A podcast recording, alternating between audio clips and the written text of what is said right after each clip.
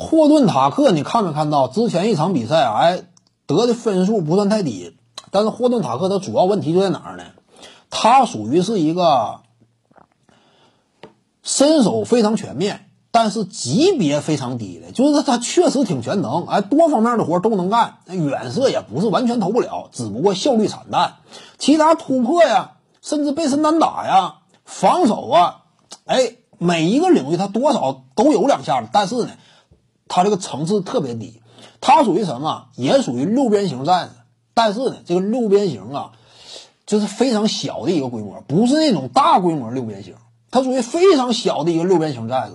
没有特别突出的一面，但是每一个方向呢，基本上哎都练了一下，他是属于这种。再有一点呢，就是混沌塔克啊，确实是进攻端太过低效。进攻端这块呢，你看他没有三分准星的加成啊，突破呢也不是说屡突屡灵。现在他进去有时候呢，对方已经对他有所了解了，有所防备了。以往那会儿霍顿塔克为什么好使呢？人家也不太清楚，就是这个球员到底什么风格，他进去之后他是怎么个打法呀？我是小抛投啊，还是说勉强有一定对抗之后来一个轻微幅度的后仰跳投啊，还是什么风格？不太了解，但现在基本上得出判断了。霍顿塔克正面强上呢差点，因为什么？他小个不高，视野有限。因为你篮下毕竟蹲着一堆常人的话，你这个小个进去有点妨碍，尤其他弹跳也不是很好。霍顿塔克他那个吨位、那个身形，基本上跟一面墙差不多。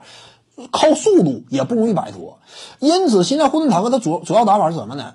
他主要就上反篮你看没看到？经常送上到篮下之后发挥臂展优势，经常就上反篮也就这两下子，但是现在有点被对手识破了，人家等着他，他正面强打能力基本不太行，主要靠上反篮但是他这个功能还是比较单一，突破也有，但是挺局限性挺强，就是，呃，他不是说全能型的一个突破手。这就是霍顿塔克目前，所以呢，你看他这个效率啊，没有那么理想，而且呢，作为一个呃外线的核心掌控人呢，他一是什么呢？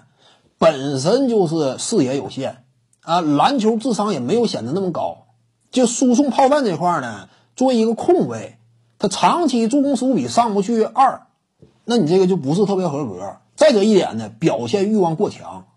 这个你不能说完全怪他，因为霍顿塔克他本身呢就是出身非常低微的，在联盟当中说白了，第一年混的那个惨样，眼看着距离被裁不远了。你要是霍顿塔克，你都得怀疑，我这第一年呢，我本身就是个二轮秀，对不对？选秀顺位靠靠后，第一年我几乎没怎么正经上场打，光在 NBDL 混了，就历史的数据判断，大概率是要被裁了。所以呢。他属于是一个完全低开高走的这么一种球员。现在呢，好不容易，说实话，至于霍顿塔克而言，是个表现良机。因为勒布朗詹姆斯、浓眉都不在场上，角色戏份的控球后卫，其他那几个基本上功能性为主。你比如说马修斯之类的功能性球员，卡鲁索也是属于一个三 D 型控卫，持球呢这块能力差点也就把霍顿塔克呢基本上推到前台了。那么这种情况之下，他是不是有表现欲望？一定会有。